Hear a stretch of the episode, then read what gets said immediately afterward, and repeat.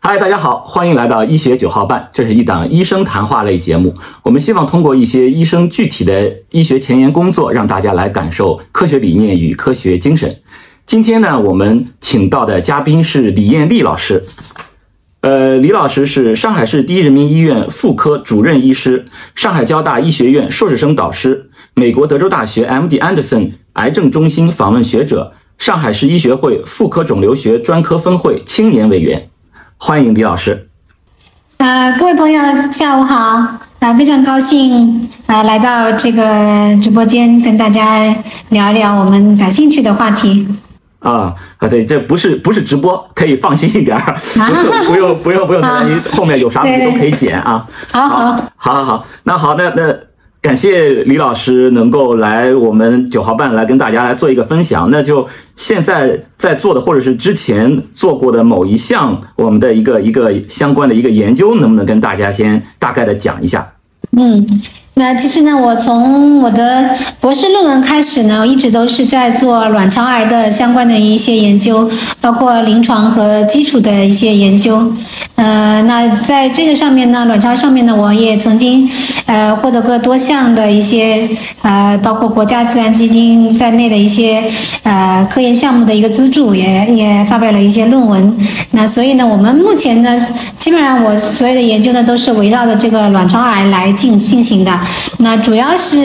一大块内容是关于卵巢癌的一个进展啊，一个转移发展的这个呃情况来进行一个研究，因为我们知道卵巢癌的实际上它就是是我们可以说妇科的一个癌王，就是妇科肿瘤里面呢恶性程度最高的。那虽然它的发病率不是最高，但是它的死亡率呢是居妇科肿瘤的第一位的。那么像以前的话，呃，我们大概百分之七十左右的卵巢癌的患者呢，他发现的时候呢，一般都是晚期，也缺乏一个有效的一个能够早期诊断的这样的机会。啊，发现大大大部分都是晚期，而且呢。百分之七十的患者呢，他的五生存率是不会超过五年的，就是说，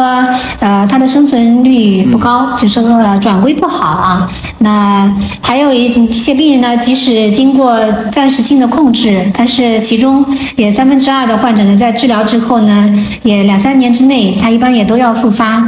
所以说总体来说呢，这个肿瘤呢，呃，恶性程度比较高，目前呢，治疗的方法也比较有限。啊，就特别容易早期转移，也不是说早期转移嘛，就是你你发现的时候呢，往往就是已经转移转移了。对，转移了以后呢，目前常用的手术啊、药物的治疗方法呢，那大多数刚开始是有用的，但是到了最后呢，呃，一段时间以后呢，它效果就不好了，最终病人呢，大多就就走向生命的终点了。啊，就是是一个比较棘手的这样的肿瘤，这样子。嗯。OK，所以所以就是。针对的是这个呃妇科领域的一个癌王啊，对对对对，呃对这个呃卵巢癌，所以你这边主要是在研究就是关于这个癌王的它的转移相关的这么一个一个问题，对不对？对，那么就是就对于这个呃卵巢癌的转移，可能先要跟大家要大概铺垫一下，就是卵巢癌或者是恶性肿瘤，我们都知道，一说恶性肿瘤就知道，嗯，治不好，容易复发，对不对？再就是很容易就转移了，而且刚才你也说，嗯，我我们对于卵巢癌来说，可能发现的时候就很多人就已经有转移了。那对于这个嗯癌症的这个转移，到底是一个怎么样的一个情况？能跟大家就简单的先先让大家有心里有个数，再有有有有点有点这种常识性的一个一个认知吧。啊。呃，简单来讲呢，转移呢，其实就是说这个肿瘤从原位，呃，到了身体的其他部位。比如说我们呃卵巢癌最常见的它就是腹腔内的转移，对吧？就是说它可能从卵巢这个地方，呃卵巢这个周边这个区域呢，先有原发性的肿瘤，然后再会转移到呃腹腔的其他地方，或者是说甚至呢身体的更远处其他的远远处的脏器啊，更更远的地方，除了腹腔以外，比如说胸腔啊啊身体其他骨骼啊啊甚至脑肿瘤啊这转移都有可能。主要的途径呢，一个是直接的一个蔓延播散。呃，通俗来讲，就像蒲公英一样，哎，蒲公英的种子，哎，它可能就随风飘洒了。就是这个肿瘤呢，它可能呢，就是在肚子里面呢，它就会随着我们这个体液啊，或者是呃这种呃这种在自然的你的肠蠕动的这种细胞的一个走动啊，它就是一个播散，我们叫做直接播散。像卵巢癌的话，在直接播散呢，它是一个比较常见的、比较重要的一个转移方式。所以呢，就是说我们往往呢，呃，卵巢癌的这个病人的手术开进去呢，腹腔里面就有很多种植病灶，就像这种粟粒状的一粒一粒的，或者是一一小一小块一小块的，很多肚子里面就像。这种米粒一样长了很多啊，我们叫做这种呃，这个叫做直接播散蔓延的一个转移啊。卵巢癌这个比较常见，就是说刚才讲的，就像那个蒲公英一样的这种方式，走到哪里就在哪里种下来了，就长起来了，形成一个肿瘤。随风播散，嗯，对对。还有呢，就是像那个血液血液转移，血液转移也比较常见，就是这个肿瘤细胞呢，它通过我们的人体的一个血液循环，那可以到达身体里的很多部位啊，那么。就形成一个呃转移灶，还有呢，通过淋巴管的转移，就淋巴系统的转移也很常见，主要是这几种常见的一个转移方式，对吧？嗯嗯，所以说就是我们知道。恶性肿瘤的转移，要么就是临近的随风播散，这个风可能肚子里面没有风，但是比如说刚才说的肠蠕动呀，对不对？或者是肚子里面其实也有一点这种润滑类的体液啊，对对对对，它就可以就到了临近的这种脏器，都在还都还在肚子里，但也有可能它就进到我们的循环系统了，来到我们循环系统就相当于它上了高速了，就到了哪里就就不一定跟着高速一起走了，对，就刚才说的，我们这一侧有可能到骨头啊，甚至于到脑啊等等，它。血液或者淋巴液嘛，它无非就是我们身体的这些这些高速公路，它上去之后，然后就可能到了离着自己、离着这个肚子很远的地方，我们身体里面的其他部位，它也可能就就定制到那里，就成为我们一个我们称为一个转移灶了，对吧？嗯，那那对，那那现在大家对于这个卵巢癌转移，大家大概有个认知之后，那可以跟大家大概解释、大概介绍一下吧，就是你现在或者是在做的一个。这个相关的这个研究大概是一个研究什么方向的这么一个呃一个内容呢？对，就是我们的出发点呢，就是想能够呃再深入的了解这个卵巢癌转移的一个分子的机制，就是它为什么这么容易转移，这么快就转移。对吧？为什么？那我们当前呢也缺乏有效的一个呃措施，能够抑制这个转移，对吧？所以呢，我们就想首先呢，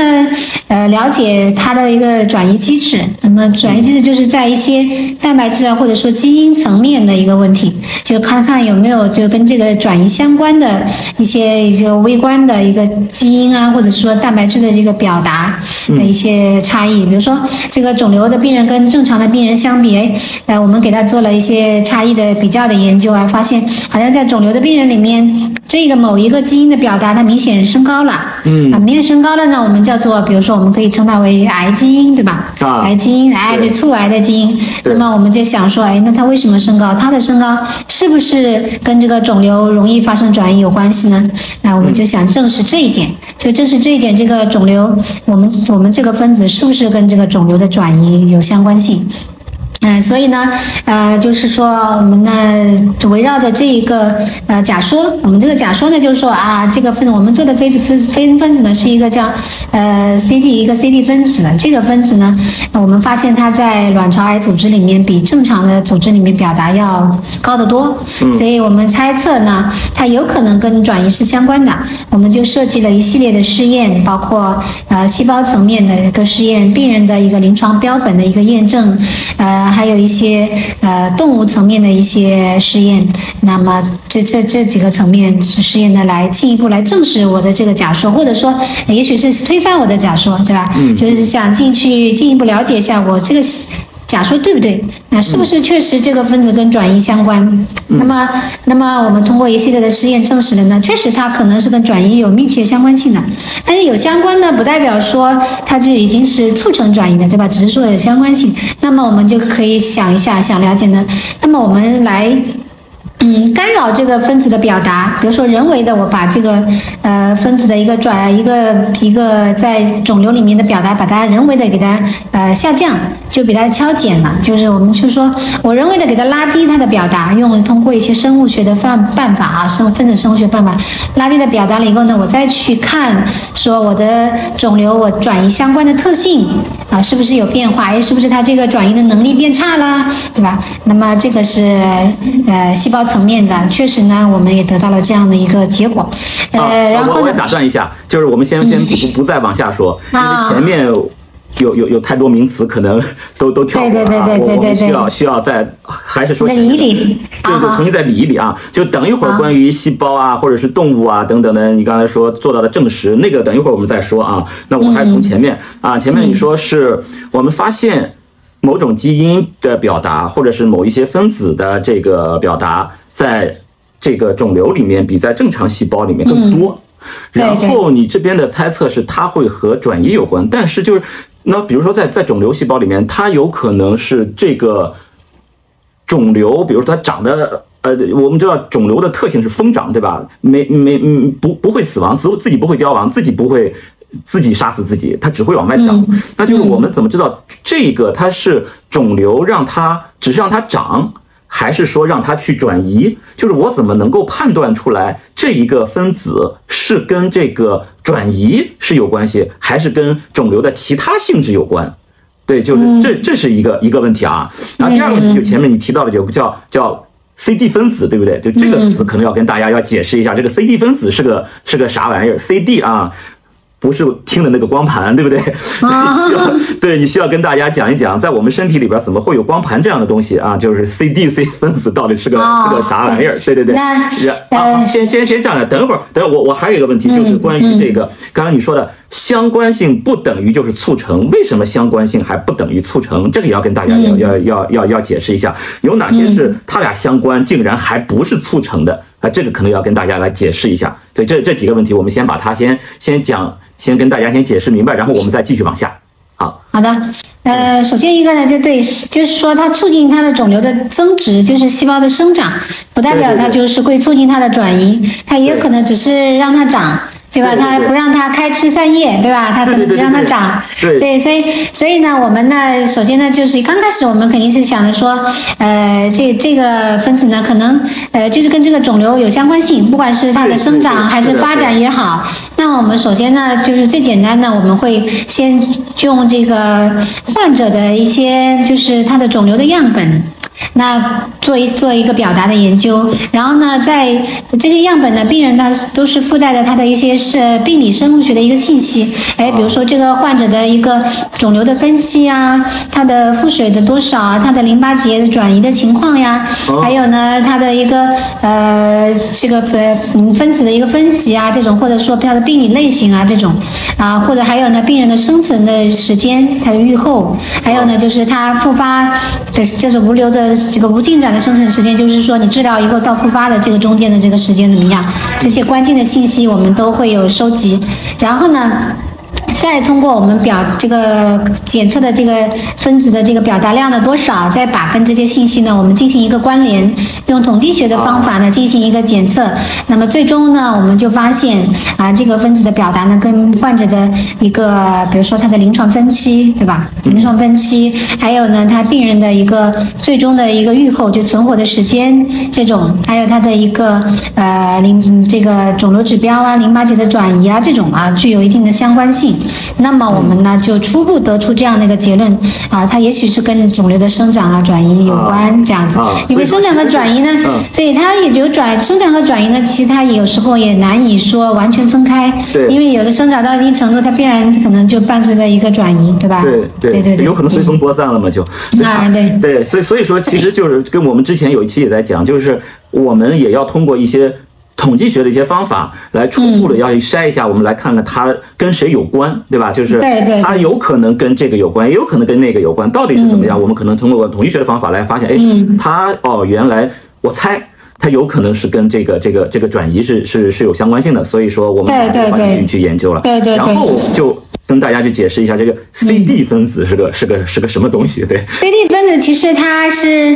呃，就是一些在这个细胞表面表达的一些分子，有很多很多种，可能有，就是它有名称啊，比如说 CD，我们常见的可能 CD 三、CD 四啊 CD4 对八呀 CD8 什么对。哎 CD 十啊，或者是什么呃二两百多什么二七四啊，我们现在比较红的那个你 PD one 这种就是二七四，然后还有呃三十八啊什么啊。我们现在在做的就是这个三十八这个分子，对，嗯，呃，就是很多很多种，它其实就是在细胞表面表表达的。那我们这个分子呢，它就是在细胞膜上表达的，就说它呢在免疫应答的过程中呢，它也发挥很重要的一个作用，这是它基础的一个功能，在免疫应答、细胞分化啊这些地方。那所以呢，我们目前呃普遍来说呢，最开始呢就是认为它是一个免疫相关的一个分子。所以呢，我们认为，呃，就是这个后面的啦，就是我们除了做这个以后呢，我们除了做了转移以后，做完，那我们觉得可能转移，那我们还要研究是为什么，它是通过什么途径来促进转移的？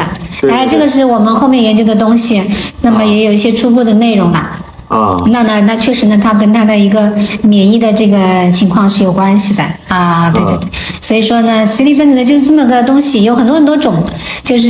跟跟这个呃免疫应答呀或者抗原的一个识别呀这种有关系。那么间接的呢，就可能呃就跟最终你些一些呃增殖啊、呃凋亡啊或者是转移啊、呃免疫的一个杀伤啊，或者是说呃免疫保护种种啊，反正就是各种生物学行为吧，都可能有相关性，因为它种类也很多，呃各种对各个不同的一个分子，它的生物学功能可能也不尽相同，对吧？嗯嗯。嗯嗯。啊，OK，所以说这个 CD 它是 CD 分子，它是我们可以理解为就一个家族嘛，对吧？就是大家对对。对，就是这么就这么一个大家族，大家都是取名叫叫这么一个一个一个一个一个一个 CD 分子，然后它在这个细胞膜上表达，其实它其实是一些大多数是一些蛋白，你就可以理解为是一些蛋白质，我给它取了这个名字，然后呢，为了让比如说。这里有个医生，比如说你是上海的医生，然后我是杭州的医生，然后那边还有日本的，那边还有美国的、英国的医生，他们每个地方不同的医生都在研究相同的这个分子。那我们怎么能够让大家研究的这个分子都知道我是研究的同一个东西呢？我们体内的这这个一个细胞里面的分子有这么多种，那好，我们都给它长成这个样子的，啊，做出这样的表达的等等的，它有这种性质的，那我们就给它取名字，我们。就给它排序了啊，说什么 CD 四、CD 八，对吧？所以我们就找了这么一个分子。那接下来就是我们发现有这么一个 CD 分子，这一个分子在细胞膜上的表达，它可能是跟这个呃呃癌细胞的或者是恶性肿瘤细胞的这个转移有关。那么你就会去做这方面的研究，然后你一直在强调叫做相关性，相关性，然后你还一直在要说说啊是相关性。不代表就是促成，所以你需要跟大家解释为什么？为什么你只说它是一个相关性，就是相关，但是没有促成这种情况会存在吗？就跟跟大家大概解释一下。就是呃，相关性不代表因果关系，对吧？嗯。首先一个相关性呢，它也可能呢只是伴随现象。嗯。哎，对吧？就比如说呃，可能 A 促成了 B，但是附带的呢，可能 C 也发生了变化。嗯。但是 C 没有对 B 有直接作用。就这个意思啊啊，对吧？就是就啊，那也那也有可能呢，就是我我研究到了 B 这个现象以后呢，哎，我发现 A 有变化，那到底是 A 先变化才引才造成了 B 的这个现象呢，还是说呃 B 发生了变化导致了 A 这个结果啊？所以呢，这个中间就存在一个你是到底是因果关系呢？是因还是果？还是说你只是一个伴随的一个现象，对吧？啊，对，就是有有个很很经常说的一个例子，就是什么呃。冰激凌的这个销量跟溺水死亡率强相关，就是冰激凌卖的越多，那溺水死亡的率就越高。不是因为吃冰激凌就会溺水，而是因为卖冰激凌多的时候是夏天，夏天大家都会跑到河里去游泳，你游泳的人多了，那溺死的人就会多。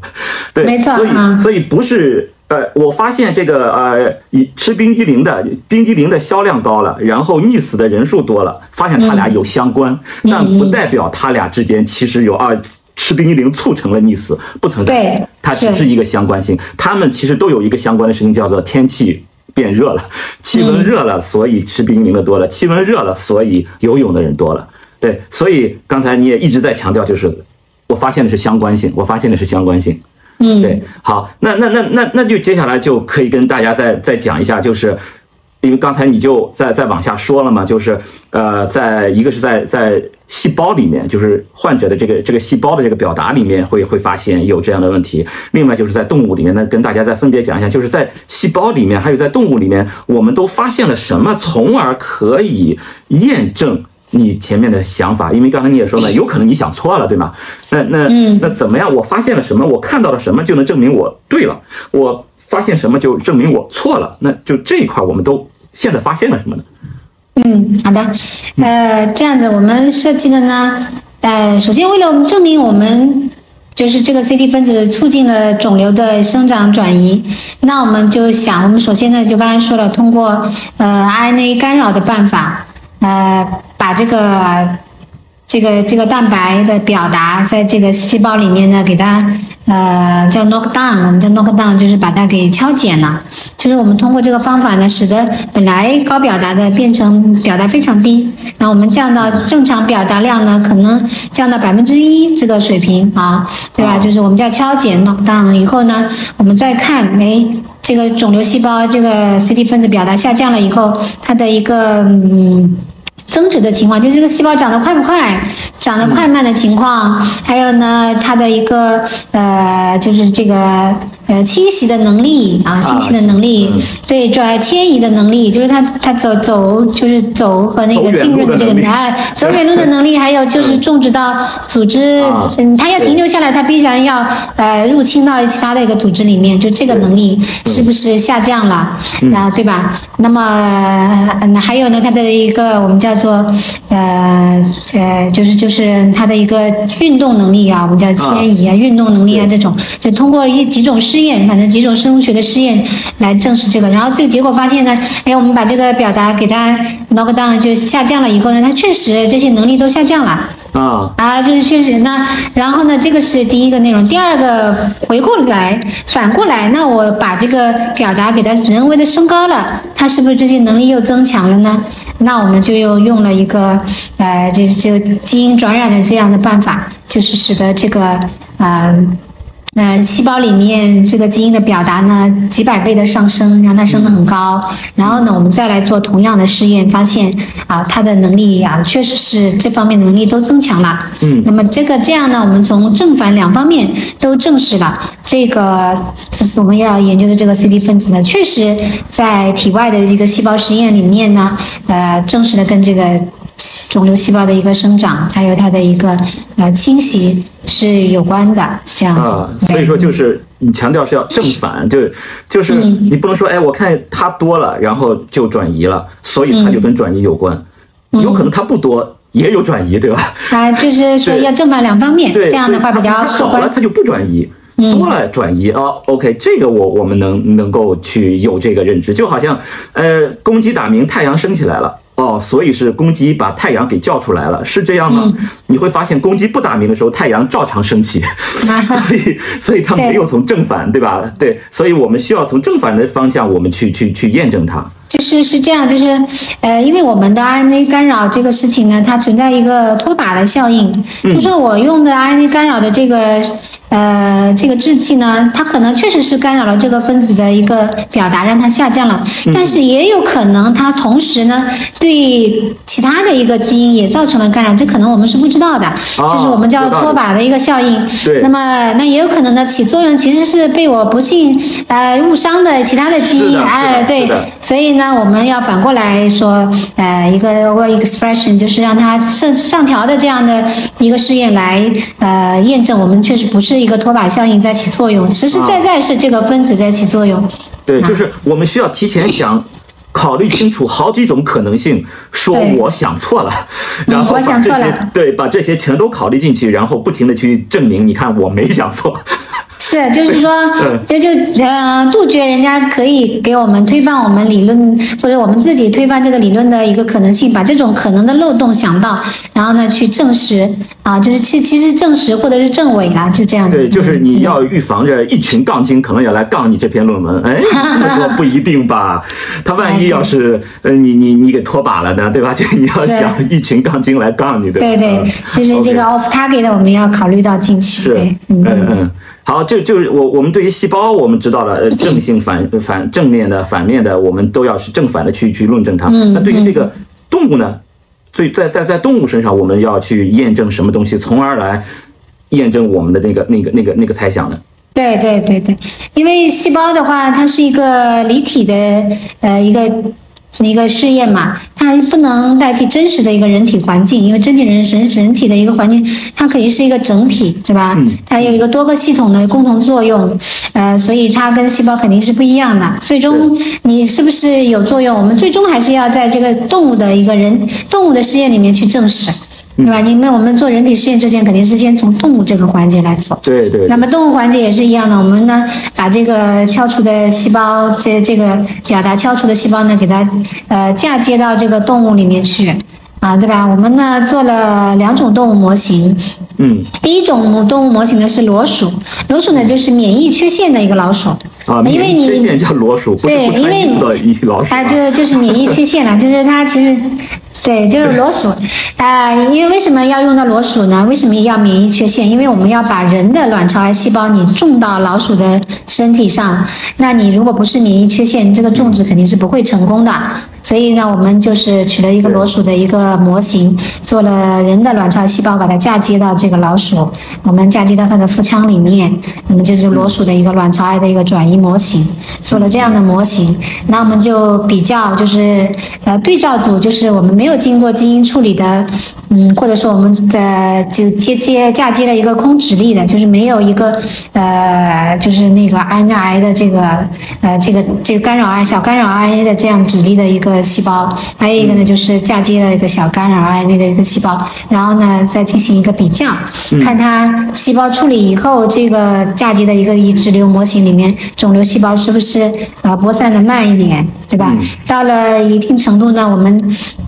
那就可以做那个，嗯，呃，把小鼠拿去做这个显影，它可以活着的状态下，我们分不同的时间去做这个呃显影，就是把小小鼠，因为我们有荧可以做这个荧光追踪的，就看这个肿瘤长的情况。然后呢，到了一定的呃时间段以后，我们再把老小鼠呢，就是它牺牲了，把它老小鼠牺牲了以后呢，再看里面转移的情况、肿瘤生长的情况来做比较，对吧？这个是我们第一个模型，就是用。呃，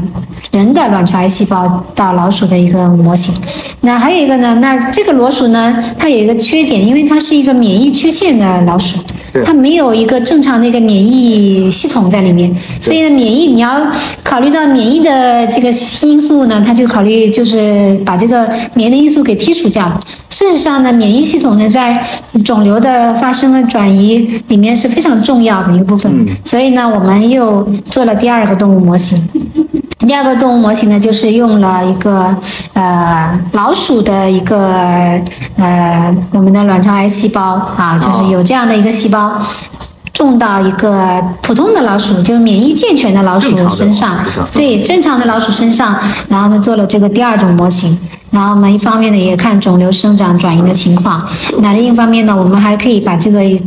种植瘤取出来。啊，还有呢，老鼠的小鼠的一个免疫器官，比如说像脾脏啊这些免疫器官，我们都可以把它取下来，再去做一些呃分子生物学的实验，比如说跟呃一些免疫分子的表达的情况啊，对吧？就是呃来看，比如说一些 T 细胞啊、B 细胞啊，或者巨噬细胞啊这种这种各种淋巴细胞它的一些表达有没有变化，对吧？然后我们再看看，嗯，就是这个还有呢，就是肿瘤细胞浸润的这些呃。呃，淋巴细胞有没有什么变化等等啊？就是就是来从从这个免疫的层面再继续再讲一讲，就等于再再再探索一番啊。就是这两个模型，我们做了这样的两个模型，嗯嗯，听起来也是为了预备杠精来杠的，所以我要敲除这个这个免疫系统的裸鼠和正常的这个老鼠啊，包括呃。老鼠的肿瘤细胞和人的肿瘤细胞，嗯，那我都要去做研究。同时，我当然我还是要每一种研究，我还都需要有相应的对照，就是包括有让它过表达的这种这种表现，就是让它这个分子很多的这种情况，以及没有很分子很多的两种，我们都要去做做做对照研究。那就是这个做完了以后呢，我们还做了呃另外一个就是。那么就是说，我们在这个等于说是验证我们的假说到这一步为止呢，基本上假说已经是成型了。嗯。那么我们来就是就是我们呢就开始呢想着，那么在动物身上，我能不能先进行一个，就就是说一个就 level 不是太高的，就是一个最简单的一个治疗，我先试一下。哎，就比如说我让这个小鼠呢中了这个肿瘤细胞，让它肿瘤长起来以后，那我再把这个抑制剂打上去，嗯我把这个分子的抑制剂打进去，那么注射进去以后，这个肿瘤细胞它是不是会长得慢了？或者甚至缩小了，对吧？嗯那么我们再比较一下，那那后面呢，我们就进行了这个抑制剂的实验。那的确呢，发现我们用了抑制剂的肿瘤，呃，这个小鼠呢，它这个肿瘤就长得就比较慢。那确实呢，就是说它对它的生长有明显的，呃，生长和转移呢，它有明显的抑制作用。那比较。直接的就是一个对照的，没有用抑制剂的和用抑制剂的老鼠呢，呃，没有用抑制剂的话，它在呃就是发展到一定时间以后，这个肿瘤就长得很大，用了抑制剂呢就小很多。那这个呢就是证，就说不光是呃验证了我们的假说呢，也确实呢证明我们如果能够抑制这个分子的表达，能够抑制它的在体人体里面的作用，那我们就可以起到一个抑流的效抑流的效果，对吧？嗯，抑瘤啊，就是抑制肿瘤啊，对，抑制肿瘤。不。是一流，不是超一流，对抑制肿瘤的这个，抑制肿瘤的这样的作用。对，对对对。那这样的话，就整一个过程的话，我们这个对假说的验证，对这个分子机制的探索呢，就比较完整了。嗯，就是你要造出这么一个问题来，毒药用上，同时你要给人家一解药，哎，对，对对对就是说嗯。嗯，就是说我先证实呢，就是这个东西确实是个毒药，然后呢，我这个解药有用，哎，就这个意思。对，就是整个的，其实相当于你用了解药，相当于也是前面说的正反，对吧？我对对我用了毒药，让它过表达，其实就是正性的，它越多就越不好。那嗯我用上解药，相当于负性的，把这个抑制下去，它就会相对变好一些。那就我们也是通过一正一反，从而来、嗯来来验证我们的这个这个这个这个假说。对对，是的。嗯，哎那这样听起来好像挺顺利的，就是，哎，我发现有它，然后我就把它给验证出来了。那那感觉整个的这个实验，我们会总是猜的那么准吗？就是我我发现刚才你说 CD 三十八，你说我发现它有问题，那我就直接就把它给给给做出来了。是整个这个这个流程会是这么这么顺利吗？或者说有没有碰到过什么什么问题的这种经历呢？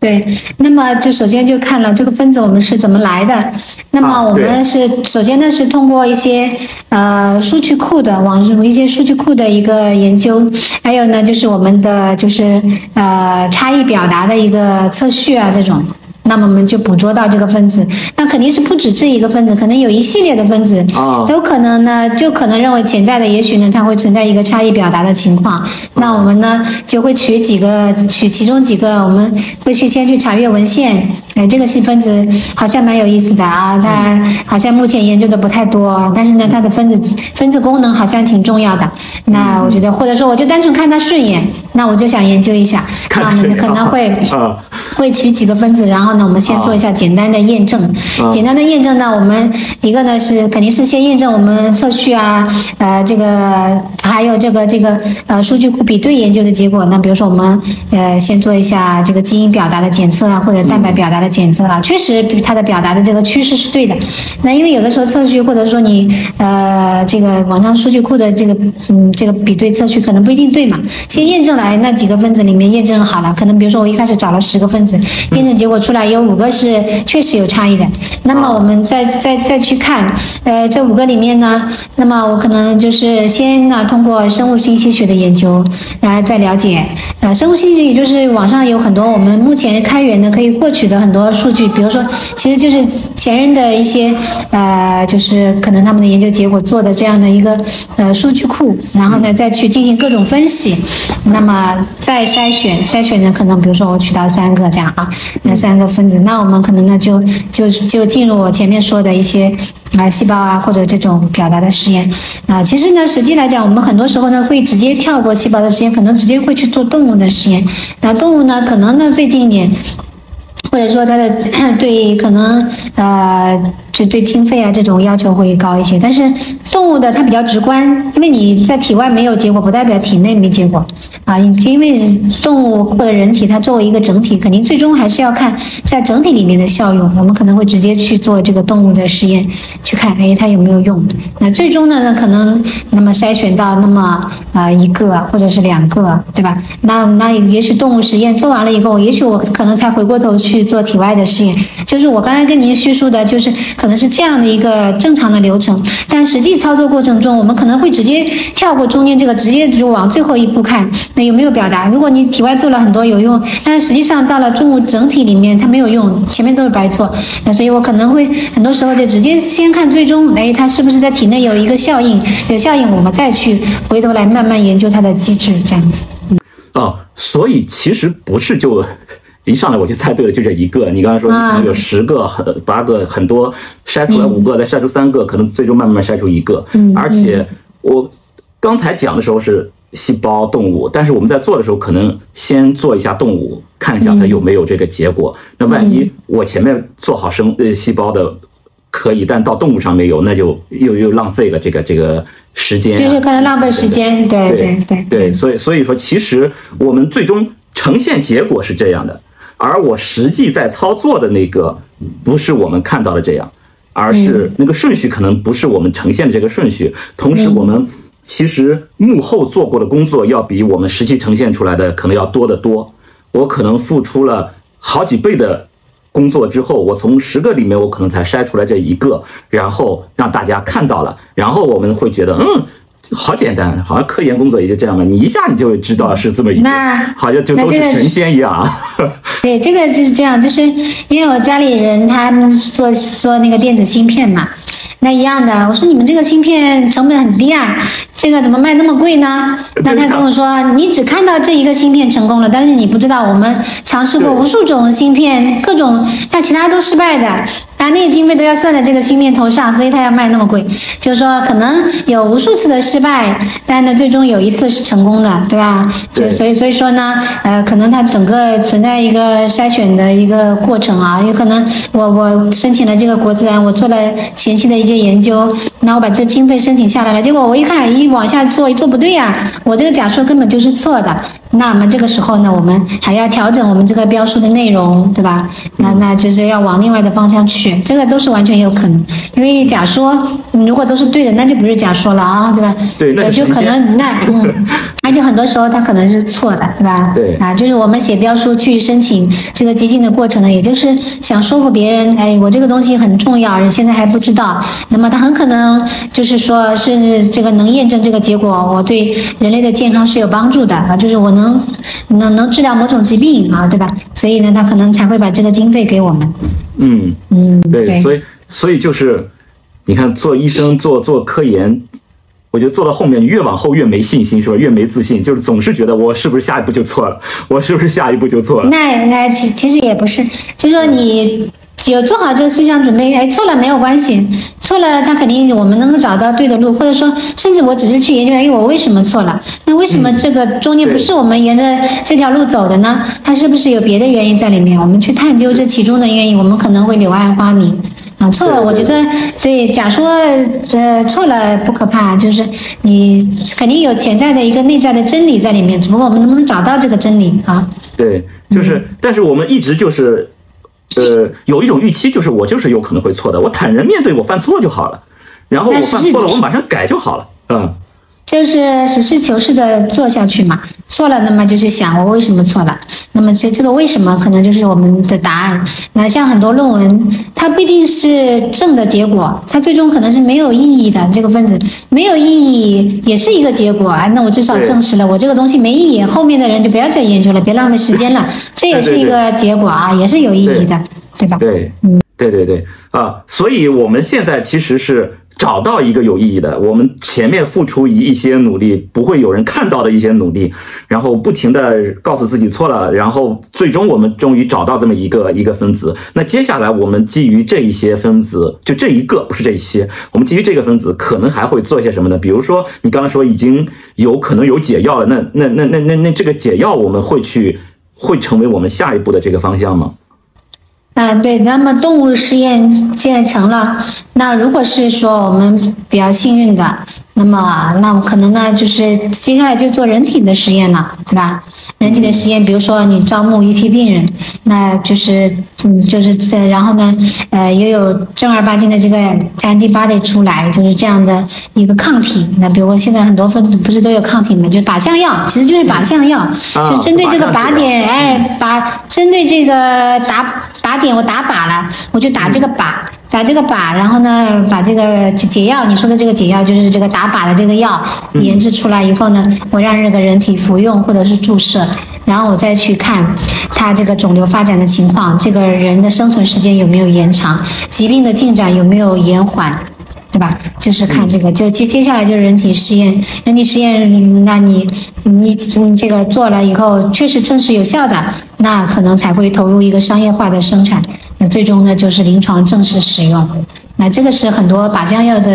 呃相同的一个路子，是这样。嗯嗯。哎，你说到靶向药了，我我我觉得我可以，我们再再稍微延展开一点儿，就是因为靶向药，再就是这个肿瘤的免疫治疗，对吧？就是最近这几年，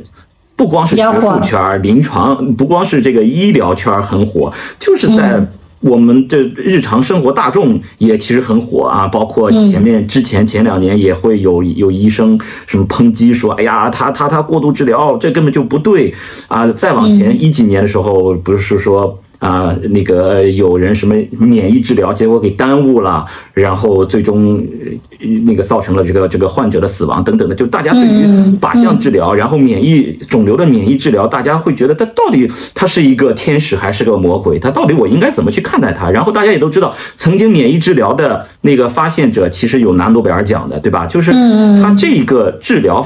方案或者这个治疗方法到底是个怎么一个一个情况？能不能也跟大家大概的讲一下？那我们就举个例子吧，我们就比如说，呃，免疫检查点一检查点的这个东西，PD one，大家可能比较了解，在肺癌肺癌里面啊，黑色素瘤里面，哎，对，用的比较多，对吧？对它这个的话，就是说，它是一个像 PD one 这个或者 PDL one，它有两种，它一个是配体，一个是呃这个。它是就是一个免疫检查点抑制剂，嗯，就是它的这个抗体，这个抑制剂呢用的其实挺多的，也不是说每个人都有效果。比如说这种抑制剂，那你说在我们卵巢癌里面它效果就不好，在我们妇科肿瘤里面，哎，有一部分宫颈癌的患者里面效果倒是还不错。所以说呢，嗯，不是说所有的都有效，应该说是有一部分人里面应该是有效的。你也不能把这个肿瘤的进展归结于，那是说用了这个免疫治疗。其实，在国内很多时候，那常规都是一般呢。如果能手术的，总归常规很多时候是先手术，然后再用化疗，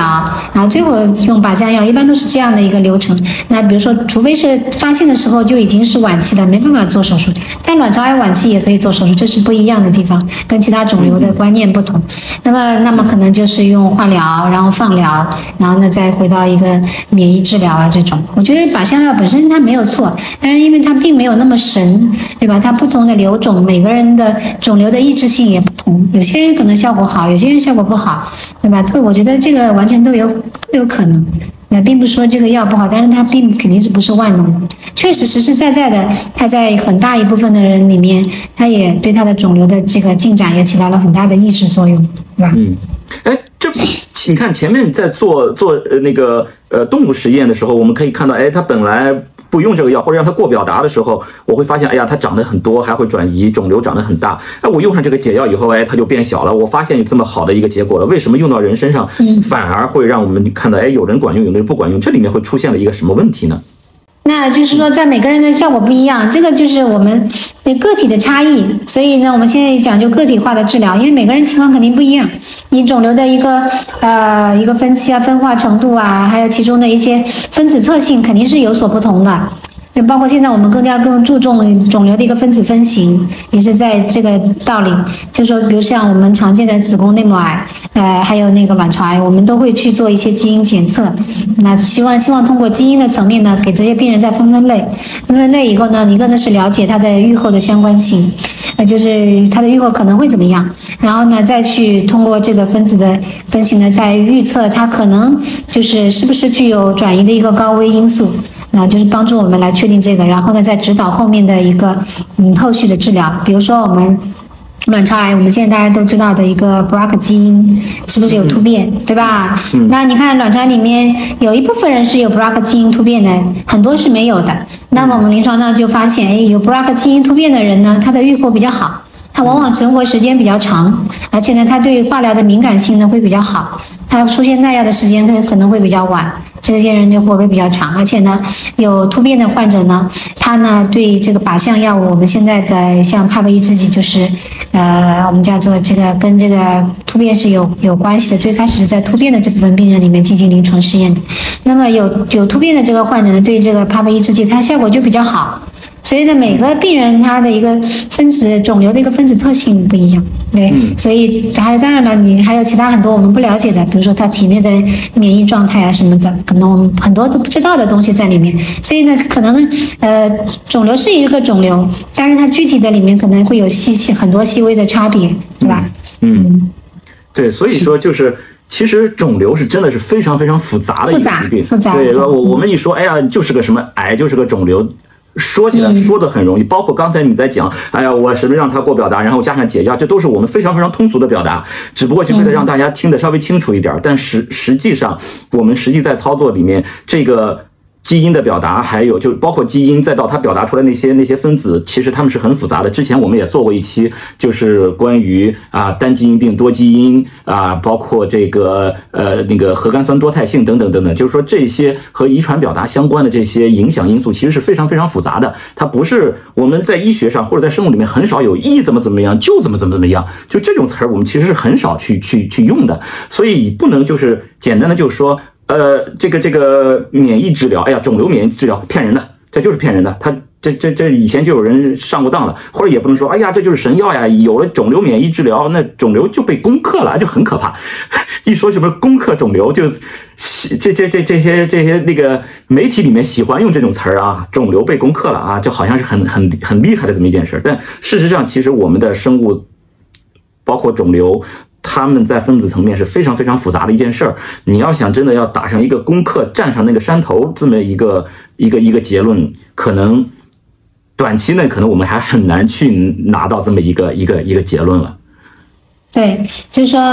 呃，因为肿瘤嘛，有很多肿瘤的患者也很多。如果说我们通过我们的研究能够解决其中一小部分的一个肿瘤患者，对吧？比如说我一一，就比如说我一百个卵巢癌的患者，哎，也许我这个药对于其中一小部分人，比如说二十个有效果，那我觉得也是很成功的。是的，是的，是的，这已经很厉害了，真的，这已经很厉害了，能对一部分人能有效果。因为当我们在说有效果的时候，那这个事儿。不是我觉得，而是你看，就像刚才李老师说的，他要预备着很多很多杠精来跟他杠的。李老师说：“哎，我这个药对于这二十种、这二十个患者这一类的情况是有效果的。”当他说出“有效果”这个词儿的时候，会有一群的科学家作为杠精来杠他。你凭什么说它有效果？你做了哪些实验，对吧？你你你你有哪些对照组？你是实验设计是怎么样的？你用了什么样的统计学方法？从而你敢说对他们竟然是有效的，对吧？就是。这样的一个有效这么一件事儿，其实我们要想得到这么一个结论，其实是非常非常难，需要我们做出非常非常多的努力的这么一个一个一个事情的。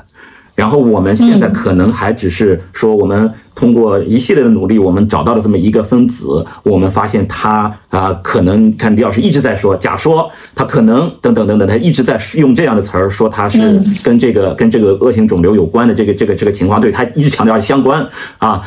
然后。然后再说的这个解药，这个解药这个词儿是我说的啊，不是李老师说的啊，是我说这叫解药。其实也只是为了让大家能够啊相对通俗一点的理解，而不是说哎呀有了这个药是不是就把啊恶性肿瘤或者把什么卵巢癌给攻克了？哎，没有想象的那么轻松啊。它只是我们现在万里长征迈出了一步啊，倒不至于第一步吧，但我们只是要迈出了一步，还有很长很长的路我们要去要继续走。OK，然后就是我我我觉得就关于卵卵巢癌啊，这个我它的这个转移以及李老师在做的相关的这些研究，我们去发现的这些这这个这个这个 CT 分子啊等等的，这个我觉得说的差不多了。然后在我们的节目的呃最后呢，一般我都会给大家安排一个小花絮，就是假如啊把你。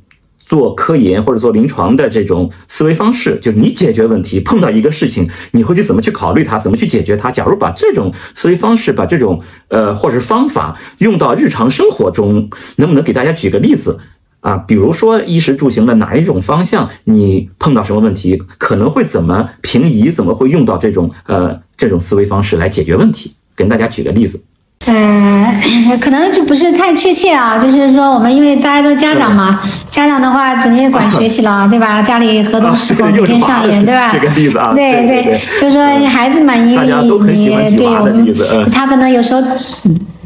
对他注意力有时候就特别容易分散，就是说他做的作业可能脑子已经飞到这个爪哇国去了。呃，那那我们有的时候会想说，那我们怎么能够提高他的专注力？我现在相信每个家长肯定都想过这个问题啊，对吧？对对对。那你你一搜索，那可能哎有多种，就号称就可以提高一个孩子专注力的办法啊。包括以前我看到有人说打乒乓球，呃，举就打举打乒乓球的例子好了，说打乒乓球可以提高孩子的一个专注力。我当然我我也不懂其中的原理啊，是不是打乒乓球的时候是一直要盯着那个球看，还是啥意思？他说打乒乓球，那比如说我们举这个例子，打乒乓球可以提高孩子的专注力。那么，那那那我们就就直接去打了吗？肯定不一定啊。那作为我们受受过高等教育、读过书的，那可能就会想到底有没有用这个打乒乓球？我得先了解了解。那可能我先来那个旁边那个同事啊、朋友啊，先问一问，哎，那个嗯，提高专注力有没有听说过打乒乒乓球有用啊？对。或者说我到网上查一下，啊，就是搜索一下，看看有没有相应的。呃，这样的一个，呃，有没有人家做过类似的事情？哎，人家怎么看法怎么样？到底有没有用？那比如说，呃，可能呢，也有有的人说，哎，挺有效的。但如果说一些，比如说我查到的都说没效，我可能这件事情就不做了。对吧？就是我觉得肯定是不起作用啊，对，就相当于我们前面说的，我可能去做了一些网上数据库的研究，发现，哎，这个分子好像，呃，没没多大，没没有，可能不一定会有什么阳性的发现，那我可能就作罢了。嗯。那么可能，呃，还有有几个家长告会，他们会说啊，这个好像有点效啊，我们可以试试看呀。嗯。啊，那那我可能就会想，哎，我是不是可以试试看？试试看的，那我可能就会先。哎，比如说，就去先做一些准备工作啊，看看哪里 能够实现我这个操控操作。嗯。那么，那可能就会在孩让孩子先打。那边打的过程中呢，那我就要跟他，嗯，不打乒乓球的时候，我比较一下，是不是我打了乒乓球，我这个孩子好像专注力提升了。那么我可能有一些指标，比如说他写作业的时候完成的这个度度怎么样？是不是完成的时间怎么样？是不是写的快啦？写的好啦？那那那么进而呢，可能呢，最终是不是体现在学习成绩上？是不是提高了？老师叫家长的次数减少了，等等，对吧？那么期末考是不是好一点了，对吧？就是这个方面，然后我们再去论证。那有的时候呢，比如说，呃，学习孩子学习比较紧张了，那或者是说，呃，他，呃，比如说身体不适的这种情况啊，那或者说关键是因为我工作忙了，我没办法陪他老师去打打了，那个我们就不打了。那我们不打的这段时间，孩子成绩是不是又下降了？那专注力又不行了？那我们观察一下，如果确实是像我们推测的这样，哎，打乒乓球这段时间，孩子专注力确实提高了，那不打了又下去了，那就客观上证明了可能是这个打乒乓球。有用啊，嗯，就比如说这这样一个比较浅显的例子啊，就可能呢，就是我们生活中呢，其实。我们时时刻刻都在存在的一些，就是我们自己有个设想，想去证实这个设想，然后就设计一系列的一个呃，比如说一个方法也好，或者说是呃一个手段也好，去证实我们这个想法对不对，是不是在实际操作过程中确实有应用的价值啊？就是我们这个想法对不对？其实存存在很多论证或者是证伪的一个过程。那我觉得这个跟做实验其实一样的道理。比如说，你再再再简单点啊，再简单点好了。你比如说像做菜吧，做菜我就觉得特别像做实验啊。调味品就像各种试剂，对吧？调味品这个色香味俱全，是不是能够做得出来？那我这个今天这个鱼蒸十分钟，明天蒸二十分钟，是不是有什么区别？口味有什么不同？那么就就各种可能论证的过程啊，一直都存在。我觉得，嗯嗯嗯，对。所以说，其实瞎说，瞎说啊，都是瞎说。嗯，没关系啊，没关系啊，其实就是那我我我觉得其实就是相当于呃日常生活中突然也就自己杠精附体了，哎，真的是这样吗？是吧？然后就是碰到一个问题，我想要去解决的时候，我可能我要先去获得一些信息。通过一些其他的信息，我们先来简单的先佐证一下，然后我肯定还要去做一点小的一些测试。而且做测试的时候，你看你也是说啊，我一方面让他去练一练，然后有可能哎，我没有带他去的时候，他是不是就变差了？就还是要正性 正反的，我们要去要去论证一下，是不是真的有这个相关性？当然了，这个也都是我们自己日常生活中，你要想说得出一个从科学的角度来说，从从教育学的角度来说，哎呀，说什么打乒乓球就能怎么样？那肯定。这只是我们日常生活完全上升不到一个什么什么什么科学理论啊这么一个一个角度。你要这样的话，那只有一个孩子，那肯定是不够的，对吧？那那这样的实验，这这不叫做实验，这只是我们在家里做了一点小尝试啊，跟大家来，只是跟大家来举个例子，让大家来了解一下，我们如果在日常生活中，我们怎么去思考这样的一个问题，我们怎么去把这种。啊，做对照呀，啊，把这种获取信息啊，等等，我们去质疑啊，把这种把这种呃思维方式怎么在在生活中应用啊？不是就是说啊，打乒乓球就就就如何如何，和这个什么注意力有什么关系啊？这个如果你真的想验证啊，鼓励你自己可以试试做做做做研究啊，自己去自己想个好的方法去做做研究啊。呃，好的，那我们这一期呢，主要跟大家介绍了就是关于这个呃卵巢癌，主要是它的。转移啊，我们讲的这个 CT 分子，以及我们为了去验证和转移相关的呃这个机制，我们去设计了呃这个细胞学还是动物学的这个实验，我们去做了一些相关的一些呃探索啊。另外呢，跟大家来来讨论了一下啊，关于这个基因治疗、肿瘤的基因治疗啊、靶向治疗，它到底是。是个魔鬼还是个天使？它到底是个怎么回事？是这么简单的？它就是好还是坏？等等，我们就可以去做判断了？啊，我们去讨论这些问题。那么好，我们这一期的这个节目呢，就到这里结束。然后大家如果有什么呃问题或者是意见建议呢，都可以在评论区里做出反馈，或者也可以直接给我呃发邮件，呃发到田吉顺 at gmail 点 com，也就是田吉顺的全拼 at gmail 点 com 来反馈给我。那么最后呢，我们也再次感谢李老师来跟大家的这个分享。我们这次节目呃到此结束。拜拜，好，再见。